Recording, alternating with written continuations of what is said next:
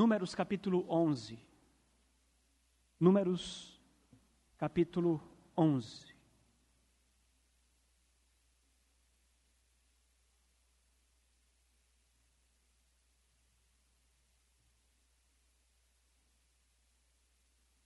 Leitura dos versículos 1 ao versículo 9.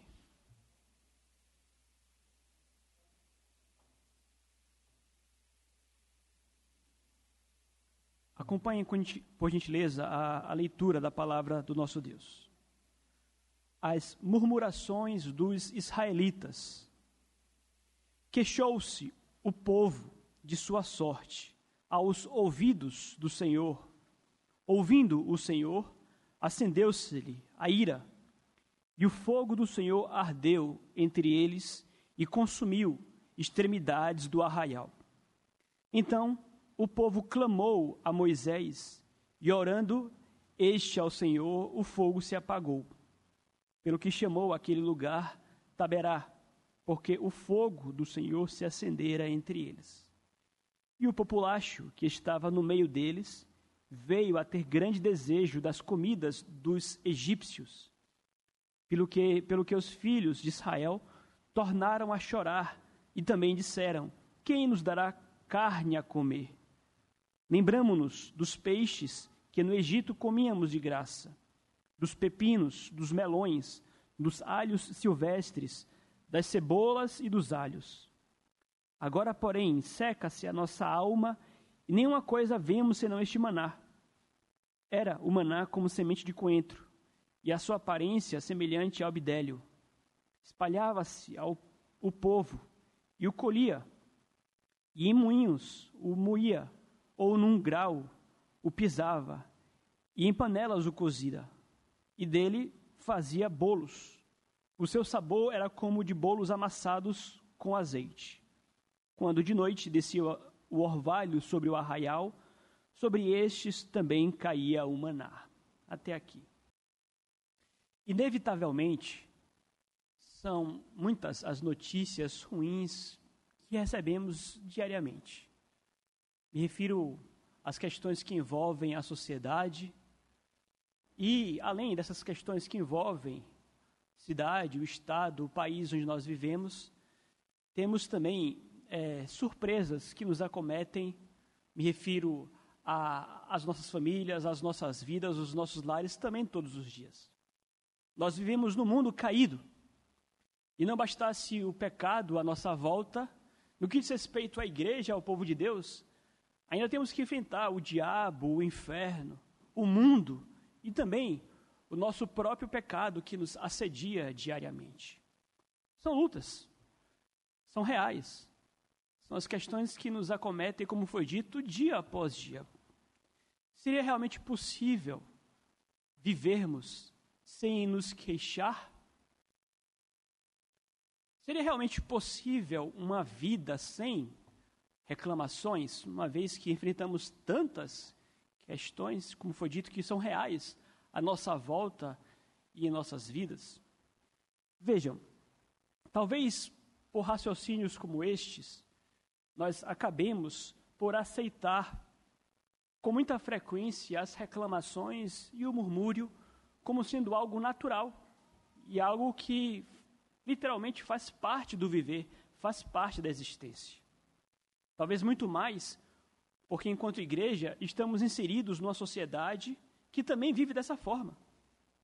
A nossa volta, aqueles que não têm compromisso nenhum com Deus, ou para aqueles que não têm compromisso nenhum com Deus, reclamar literalmente é algo completamente natural. E, infelizmente, eu creio, nós acabamos assimilando as queixas, o murmúrio e a reclamação como algo não tão sério, não tão grave assim. Mas eu quero nesta manhã, com a graça de Deus, com o apoio desta passagem, mostrar aos irmãos que a murmuração é um problema mais sério do que nós podemos imaginar. Me refiro, obviamente, à murmuração em especial do povo de Deus. A tese a ser defendida no sermão de hoje, a princípio, é a de que, enquanto povo de Deus, nós precisamos abrir os nossos olhos à realidade de que queixas, reclamações, murmúrios são problemas mais sérios do que nós frequentemente imaginamos. A pergunta que será respondida é o porquê disto. Por quê, pastor? Porque o murmúrio do povo de Deus é realmente um problema tão sério assim. E eu trarei, com a graça do Senhor, duas respostas a esta pergunta. Mas antes de chegarmos às respostas, é importante nós compreendermos o contexto, mais uma vez, dessa passagem. Os irmãos vão lembrar que temos feito a exposição do livro de Números, e do capítulo 1 até o capítulo 10, o povo de Deus que estava se preparando para levantar o acampamento ali debaixo do Monte Sinai e caminhar junto ou rumo a Canaã. Até então, tudo iria, iria bem com o povo de Deus. Tudo ia muito bem com o povo de Deus. Vocês vão lembrar quanto tempo gastamos aqui para mostrar que Deus cuidou do povo ali no Monte Sinai, deu leis ao povo, organizou a planta do tabernáculo, a divisão das tribos, deu normas com respeito à construção do próprio tabernáculo, purificou o povo daquilo que deveria ser retirado do meio deles. Deus chamou o povo a que se organizasse, lhes deu a coluna de fogo, a nuvem que os seguia durante o dia também. E a resposta que o povo deu, as iniciativas de Deus de cuidar deles e prepará-los para a marcha, até então foram respostas positivas. O que encontramos do capítulo 1 ao capítulo 10, em Números, é um povo que responde positivamente às instruções e ao cuidado de Deus antes de que levantassem acampamento para que peregrinassem pelo deserto. Mas agora, a partir do capítulo 11, as coisas começam a mudar. O que nós vamos perceber aqui é que as medidas dadas por Deus começam a ser rompidas e me parece, nos parece que Deus torna-se inimigo do seu próprio povo. O Israel que encontramos agora, do capítulo 11 em diante, é um Israel desobediente a Deus. E há inclusive um contraste muito grande, portanto, entre a primeira parte de Números e a segunda parte de Números. Grupos israelitas começam a se rebelar contra Deus. Esta narrativa que nós lemos agora é apenas uma delas. Nós vamos ver posteriormente que outros grupos também se rebelam contra Deus. De modo que há um contraste gritante aqui dentro desse contexto. Um contraste marcante, inclusive, quando nós fazemos a leitura dos versículos anteriores. Acompanhe comigo. Capítulo 10. Versículo 35 e 36. é, partindo a arca, Moisés dizia: Levanta-te, Senhor, e dissipados sejam os teus inimigos, e fujam de diante de ti os que te odeiam. E quando pousava a arca, dizia: Volta ao Senhor para os milhares de milhares de Israel. Tratamos sobre essa passagem. Vimos como, por exemplo, antes de levantar acampamento, Moisés chama Ababe, o seu genro, diz: Vamos, Ababe, o bem que o Senhor nos fizer, nós vamos fazer a você também. Então havia aqui uma expectativa de uma caminhada pacífica, em obediência, e seriam abençoados pelo Senhor. Mas o que se segue logo nos versículos seguintes é queixou-se o Senhor da sorte deles. Como nós vimos aqui, queixou-se o povo de sua sorte aos ouvidos do Senhor. Então, quando nós lemos os versículos juntos, há aqui um forte contraste. No final do capítulo 10, a promessa de que Deus lhes faria bem. E agora queixam-se do mal. Há um contraste aqui que é gritante, bem e mal. Na verdade, o Senhor toda a vida havia feito bem a Israel. Eles já estavam colhendo da bondade do Senhor, mas decidiram se queixar-se de um mal ou de sua sorte. Queixou-se o povo aos ouvidos do Senhor que nós lemos aqui. Mas voltamos à pergunta que fizemos. Porque a, a murmuração é um problema realmente sério para o povo de Deus. Duas respostas, como foi dito. Primeira delas, vejam vocês. É um problema realmente sério para o povo de Deus. Porque a murmuração do povo de Deus, nós iremos ver, ela acende a ira do próprio Deus. Acompanhe comigo, versículo 1. Queixou-se o povo de sua sorte aos ouvidos do Senhor. Ouvindo o Senhor, acendeu-se-lhe a ira. E o fogo do Senhor ardeu entre eles e consumiu as extremidades do arraial. O que, que nós iremos fazer aqui agora? Eu irei dar aos irmãos explicações do que acontecia naquele contexto, e após as explicações, eu trarei as aplicações para as nossas vidas. Vamos entender primeiro o que estava acontecendo aqui. Vejam, o povo começou a se queixar. Quando? Justamente quando saíram do Sinai. Acabaram de levantar acampamento. Acabaram de iniciar a marcha. Saíram do deserto do Sinai para entrar num outro deserto que era muito mais difícil, inóspito. E então diz-nos a passagem que eles se queixam. Na nossa tradução, disse que eles que, que queixou-se o povo de sua sorte.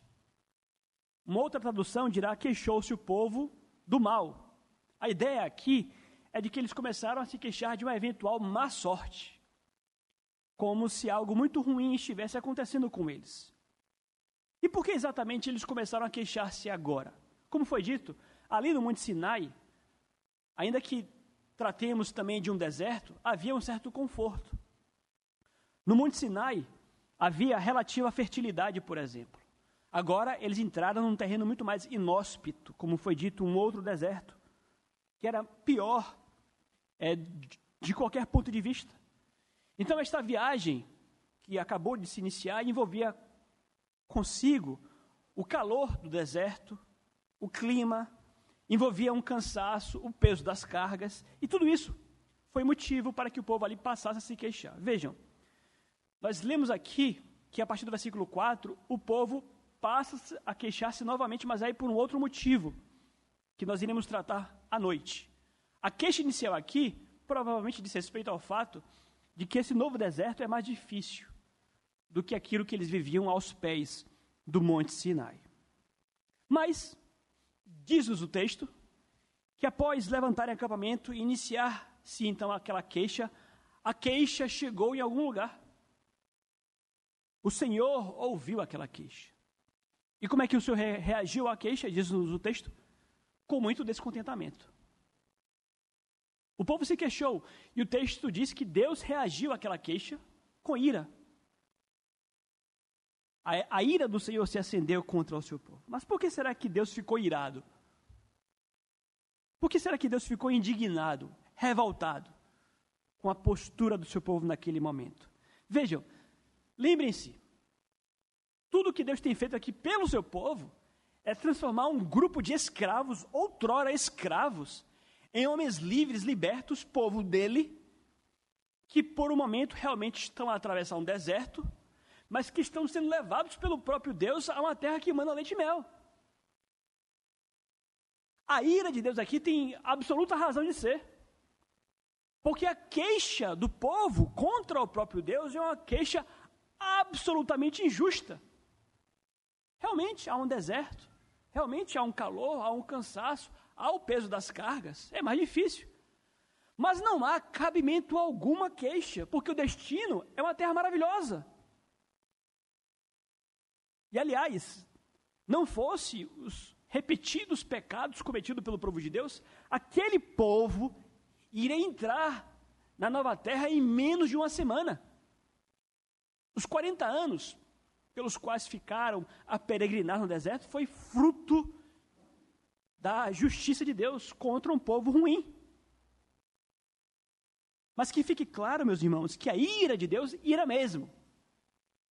A indignação de Deus contra o seu povo tinha razão de ser. Eles estavam a caminho da terra prometida. Portanto, não havia mal. Mal do que se queixar. Então, no fim, quando eles se queixam do deserto, quando eles se queixam do cansaço, quando eles se queixam do calor, eles estão literalmente queixando-se contra Deus. Queixando-se de Deus. E aliás, interessante porque tudo o que nós lemos até então, do capítulo 1 até o capítulo 10, foi precisamente o cuidado de Deus com o seu povo. Deus tomou muitas medidas para que o povo levantasse marcha, pronto, preparado, organizado, cuidado pelo Senhor. Tudo o que Deus poderia ter feito por eles, Deus fez. Lhes deu uma legislação, lhes organizou em povo, lhes estabeleceu lideranças, exército, sacerdotes. Deus lhes deu o maná, uma comida miraculosa, que descia dos céus diariamente. Deus lhes deu o privilégio de que os seus calçados, as suas sandálias não se gastassem, as suas roupas não se gastassem. O que nós contemplamos do capítulo 1 ao capítulo 10 é precisamente o bem que Deus faz pelo seu povo. Mas quando eles precisam levantar o acampamento, eles começam a queixar-se do mal. Eles esqueceram rapidamente, e vejam como o nosso coração é. Esqueceram de uma hora para outra tudo de bom que Deus estava fazendo por eles. Quando nós lemos os Salmos 106 e 78, são salmos longos, esses salmos retratam a dureza do coração daquela geração. A Bíblia retrata esta geração aqui que saiu do Egito e que morreu no deserto como uma geração difícil. Homens e mulheres ingratos. Homens e mulheres mais duros de coração. O Espírito diz a respeito deles, 1 Coríntios capítulo 10, versículo 5, que Deus não se agradou da maioria deles. Por isso ficaram prostrados no deserto. Aliás, somente entrou em Canaã Caleb e Josué. Então diz-nos o texto que Deus ouviu aquelas queixas. Deus ouviu aquele murmúrio e aquele murmúrio doeu em Deus. Aquele murmúrio acendeu a ira de Deus e um fogo surgiu. E fica muito claro que essa, esse fogo aqui não foi combustão natural, não. O texto vai dizer: Queixou-se o povo de sua sorte aos ouvidos do Senhor, ouvindo o Senhor, acendeu-se-lhe a ira, e fogo do Senhor. Foi fogo do Senhor que queimou ali nas extremidades do arraial, extremidades do, do, de Israel. Então, aqui já é de se observar o seguinte: por que será que o fogo queimou apenas nas extremidades, né? Porque Deus não tacou fogo naquele arraial inteiro. Aqui, obviamente, você já começa a contemplar a misericórdia de Deus. Porque quando Deus ele queima, incendeia apenas as extremidades, com isso Deus quer dar oportunidade ao povo ao arrependimento. É como se a ira de Deus manifestasse-se gradualmente, progressivamente. Deus dá chances ao povo dele. Ele chama atenção. Ele não incendeia o arraio inteiro, mas ele taca fogo nas extremidades, justamente para que houvesse a possibilidade de arrependimento. Interessante porque temos base bíblica o suficiente para constatar que a disciplina de Deus acontece de forma gradual, sim. Aliás, três dias depois, três dias depois que o povo saiu do Egito, vocês vão lembrar disto lá em Êxodo, eles começaram a reclamar porque não tinha comida. O que Deus fez? Deus deu o maná. Houve um murmúrio lá, quando saíram do Egito. Não houve fogo, não houve ira, não houve incêndio. Deus deu o maná para eles. Agora veja que o padrão se repete. Novo murmúrio. Três dias que saíram do Sinai. Não mais do Egito. Saíram agora do Sinai. Murmúrio de novo. Agora já há ira. Agora já há um fogo aí. E o fogo, aliás, é um símbolo da presença de Deus e do juízo de Deus também. Vocês vão lembrar que Deus apare apareceu para Moisés numa sarça ardente. O fogo era um símbolo da presença de Deus. Quando Abraão fez um pacto com Deus e os animais foram cortados, uma chama passava por entre os animais. Era um símbolo da presença de Deus entre eles. Mas também símbolo do juízo de Deus. E o povo já sabia disto. Vocês vão lembrar que Nadab e Abiú, filhos de Arão, foram fulminados por Deus com fogo, porque acenderam fogo estranho no altar de Deus. Então vejam aqui que, na verdade, meus amados, estamos aqui a tratar de um Deus santo. Um Deus justo que também se ira. Como temos dito, aliás, a ira é atributo de Deus.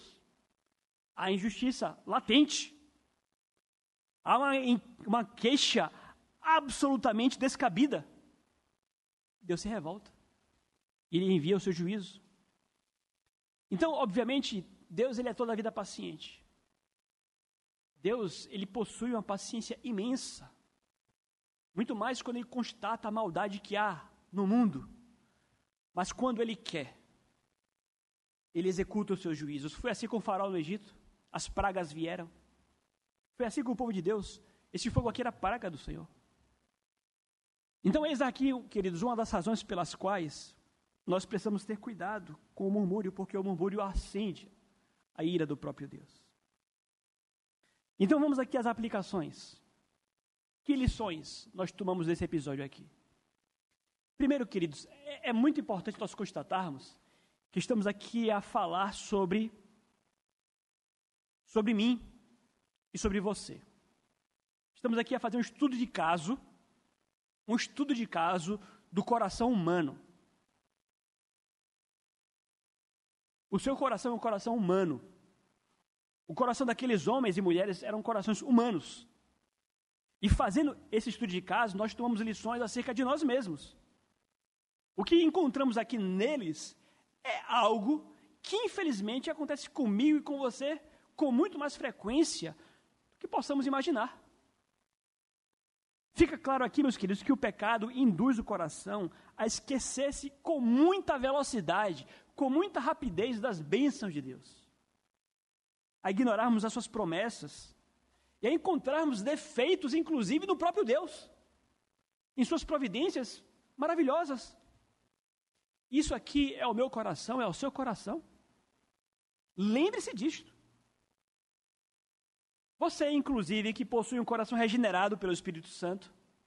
Você que é nova criatura.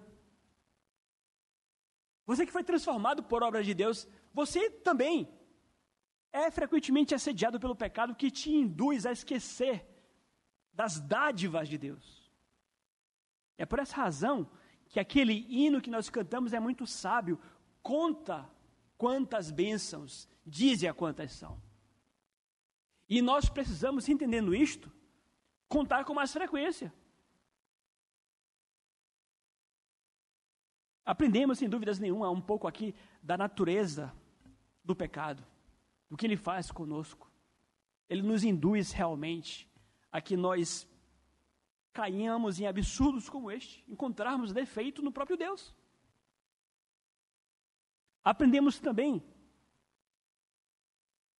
que o povo de Deus em especial, o povo de Deus em especial, manifesta profunda ingratidão quando, esquecendo-se das bênçãos, murmuram contra Deus. Vejam, para aqueles que não conhecem a Deus, o murmúrio até vá lá. Mas para aquele que faz parte do povo de Deus, para aqueles que receberam, para aqueles que receberam de Deus a graça, o perdão, o sangue, o sacrifício de Cristo, as promessas maravilhosas, como temos visto em João, novas moradas na casa do Pai. A certeza de que Deus irá nos levar pelas mãos, de que aqueles a quem Ele quis salvar, estes serão efetivamente salvos, temos tantas promessas maravilhosas. Quando o povo de Deus vive a murmurar, como aqueles que não têm compromisso com Deus, ah, sim, isto é uma terrível ingratidão. Aliás, a gratidão, ao contrário, a gratidão é, marcas, é marca distintiva de um crente, do povo de Deus. quão inapropriado, quão inapropriado é quando o cristão manifesta um espírito queixoso. Você, meu querido, você, minha irmã, vocês não podem ser como seu vizinho que não conhece a Deus, que nunca obteve daquilo que você obteve. Você não pode ser igualzinho a seu colega de trabalho que vive a queixar-se do seu patrão. Vejam, com relação a isso, ouça o que eu vou falar com respeito ao que temos vivido nesses dias. É natural que nós tenhamos insatisfações com respeito ao nosso país. É claro. Escândalos, corrupções e tudo mais. Mas vocês, crentes, tenhamos cuidado para não replicarmos a mesmíssima coisa que acontece com aqueles que não têm Deus no coração. É queixa, queixa, queixa, queixa, queixa, queixa, queixa atrás de queixa. Ah, porque o meu país não presta? Ah, porque ninguém nessa nação presta? E você liga o noticiário, é isso. Nós não percebemos, mas nós somos induzidos, e pretendo falar sobre isso à noite. O mundo à nossa volta é o tempo inteiro queixa. Não há nada de bom. Não se fala de nada de bom em nosso país. É só lixo, lixo, lixo, lixo, lixo. Não presta. E aí está o crente, replicando a mesma coisa, vivendo a mesma prática, o mesmo padrão. E aí nós nos queixamos do salário, nos queixamos disso, nos queixamos daquilo, não há a mínima gratidão eventual. Então, vejam, são práticas próprias daqueles que não conhecem a Deus. O crente, cuidado, vamos ter um olhar crítico, claro, com toda certeza. E aliás, como brasileiros, nós temos que cobrar autoridades, fazer bem o dever de casa, com toda certeza, exercer a nossa cidadania. Mas muito cuidado para que nós não nos tornemos papagaios, apenas a repetir. Um espírito queixoso. E aí nós temos crentes que estão azedos. Crentes literalmente amargos. Crentes que parecem que não possuem nenhuma gratidão por nada.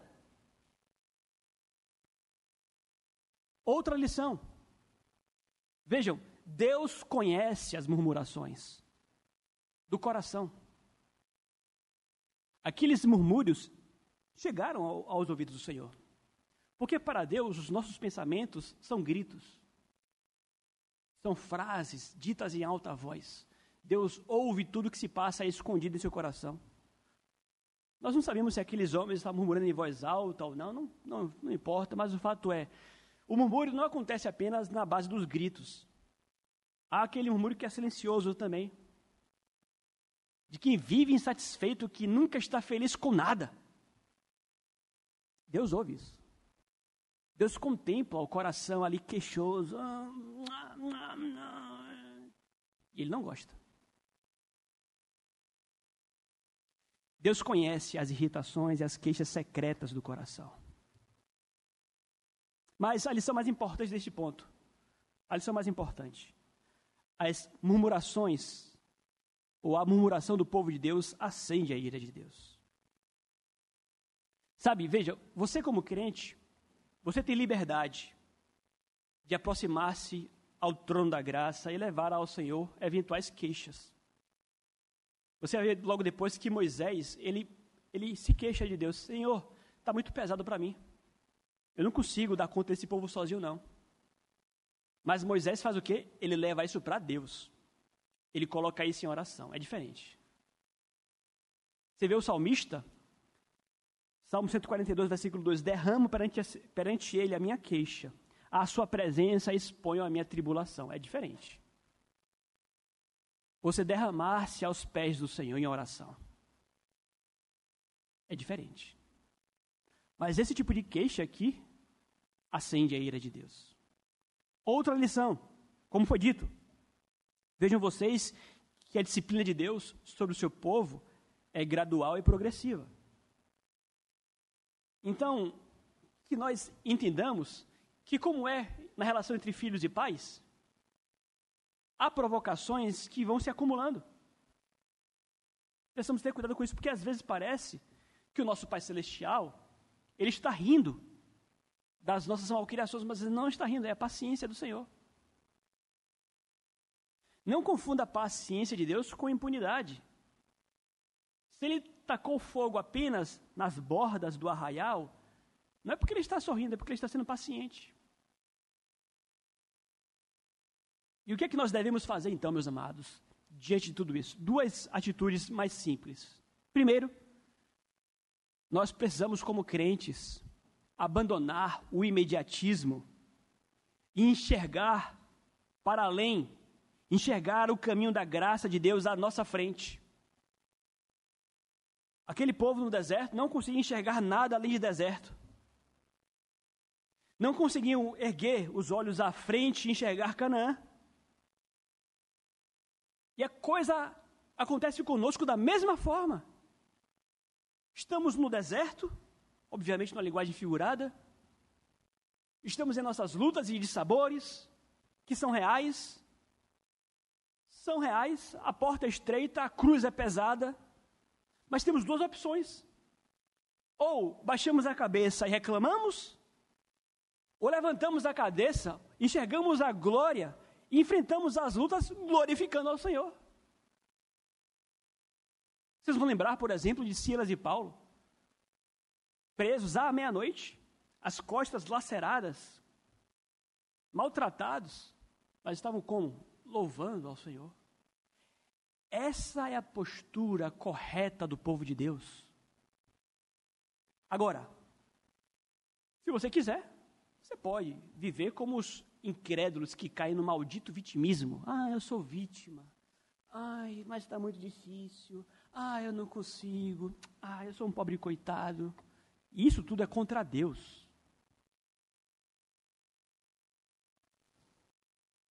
Então precisamos abandonar o imediatismo. Segunda atitude que precisamos ter, nós precisamos fortalecer a nossa fé em Deus. Abandonar o imediatismo, enxergar para o caminho da além do momento, envolve fé. Falamos sobre isso na escola dominical. A fé é a certeza das coisas que se esperam, convicção de fatos que não se veem. Queridos, isso aqui vai passar, chega. Isso aqui vai passar. E vai passar rápido. O que está à frente é toda uma eternidade. E nós somos o povo de Deus. Somos o povo que vive pela fé. O justo viverá pela fé. Então, o que acontece hoje à nossa volta não deve nos abalar tanto como abala aqueles que não têm a Deus. A segunda e última razão, essa aqui é mais curta, pela qual a murmuração do povo de Deus é um problema mais sério do que nós podemos imaginar. A segunda razão é porque, sob a ira de Deus, sob a ira de Deus, o seu povo recorre aos homens de Deus. Vou explicar. Versículo 2 e 3, acompanhe comigo. Então o povo clamou a Moisés, e orando este ao Senhor, o fogo se apagou, pelo que chamou aquele lugar de Taberá, porque o fogo do Senhor se acendera entre eles. Vejam, mais uma vez explicações e após a aplicação. O povo reagiu àquele fogo no arraial. De que forma? Eles correram para Moisés. Eles foram apelar a Moisés, pedindo que Moisés orasse por eles. Por que será, né? Por que eles foram correr para Moisés? Porque eles mesmos não fizeram as suas próprias orações em particular. Porque aqui há um maldito efeito do pecado deliberado. Quando a nossa consciência está manchada com a culpa pelo pecado, nós temos uma tremenda dificuldade de buscar a Deus em oração. Quando nós pecamos, sabendo que pecamos, nós ficamos envergonhados. Envergonhados, nós somos tomados por um sentimento de indignidade. Nós sequer oramos porque achamos que não vai adiantar. Repito, são os efeitos terríveis do pecado deliberado. O pecado é terrível. Mas o pecado deliberado, ele tem um efeito pior. E dos piores efeitos, eu creio que o mais terrível é este. É você ter a sua consciência afetada. Isso te faz querer fugir da presença de Deus. Aqueles homens, eles recorreram a Moisés. Moisés era um homem de oração.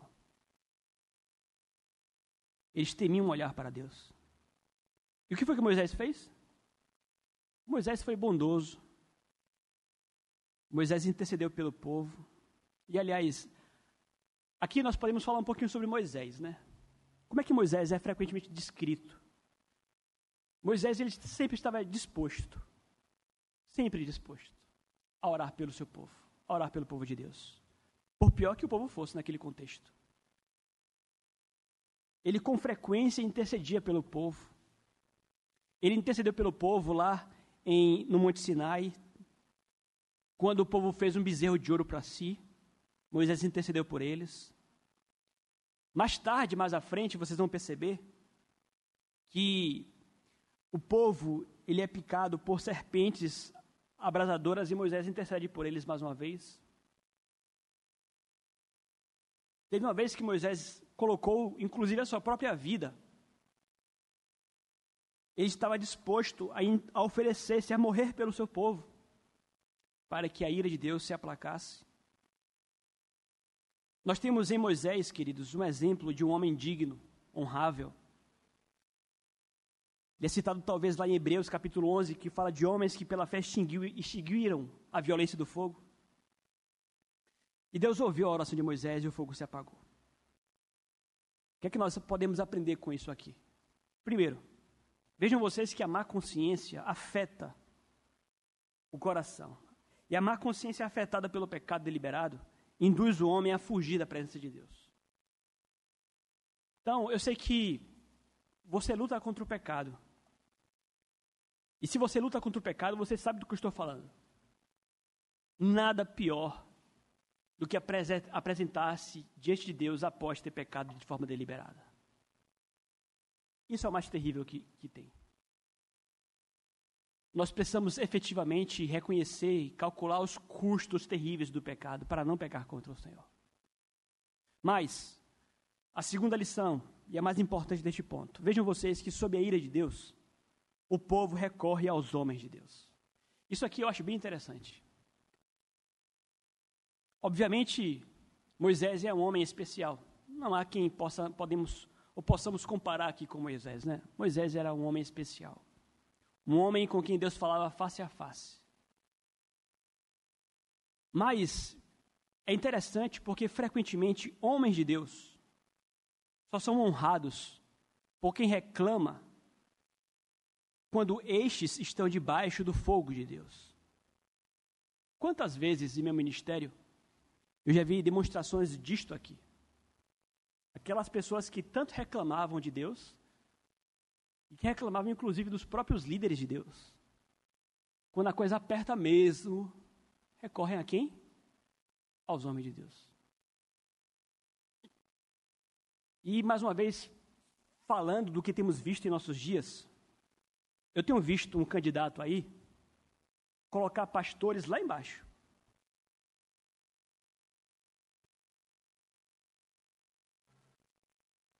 Sabemos que temos falsos profetas, é bem verdade. Sabemos que existem os pilantras. Mas daí você me dizer que todo pastor é um pilantra? Que todo ministro não presta? Que você não precisa de pastor nenhum. Você pode reunir-se em seu quarto e ali buscar o seu Deus em oração. Interessante porque há uma, uma desonra, frequentemente dado, obviamente, aos casos de escândalos, mas com respeito aos homens de Deus, homens de oração. Nós não podemos aqui norma, normalizar, dizer que todo pastor é corrupto, ou o que quer que seja, porque a grande maioria, a imensa maioria, a imensa maioria dos pastores ao longo de todo este país são homens de Deus. Homens de oração. Homens que merecem ser respeitados. Homens que irão receber os pedidos de oração quando a coisa aperta para valer. Homens que são reconhecidos a seu tempo quando a coisa aperta, como aqueles que podem suplicar pelo favor de Deus. E eu falo isso por experiência. Porque já vejo, eu já vi por diversas vezes pessoas que faziam pouco caso de Deus e da igreja, mas no leito de morte. Eu não estou exagerando aqui, não, queridos.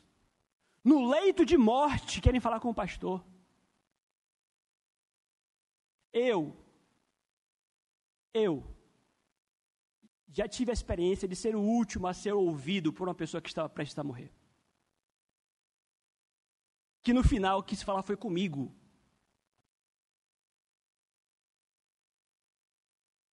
Não que não, não estou aqui querendo dizer que esta pessoa vivia em pecado, algo do tipo, não. Mas é fato. que o pastor é lembrado nesses momentos, quando está lá no limite, no fim. Então, a despeito dos escândalos, a despeito dos, do mau testemunho, que nós possamos honrar aqueles que servem ao Senhor a seu tempo, que nós não esperemos as coisas se apertarem o suficiente para que o façamos. Obviamente, Moisés aqui é um tipo de Cristo, Cristo é o nosso intercessor, é para ele que nós devemos correr, e aliás, Cristo ora em favor do seu povo, diariamente. Mas tudo isso aqui nos mostra, meus amados, que a murmuração, para o povo de Deus, é um pecado mais sério. Então, vejam vocês que a, o sermão nesta manhã veio com o propósito de nos advertir, nos alertar, a de que nós, como crentes, como povo de Deus, não repliquemos o mesmo padrão de vida daqueles que não têm compromisso com Deus. Como foi dito, a murmuração do povo de Deus acende a ira de Deus. E sob a ira de Deus, seu povo recorre aos homens de Deus. Que Deus nos ajude a que sejamos mais contentes, mais felizes, mais gratos ao Senhor por tudo o que Ele tem feito por nós.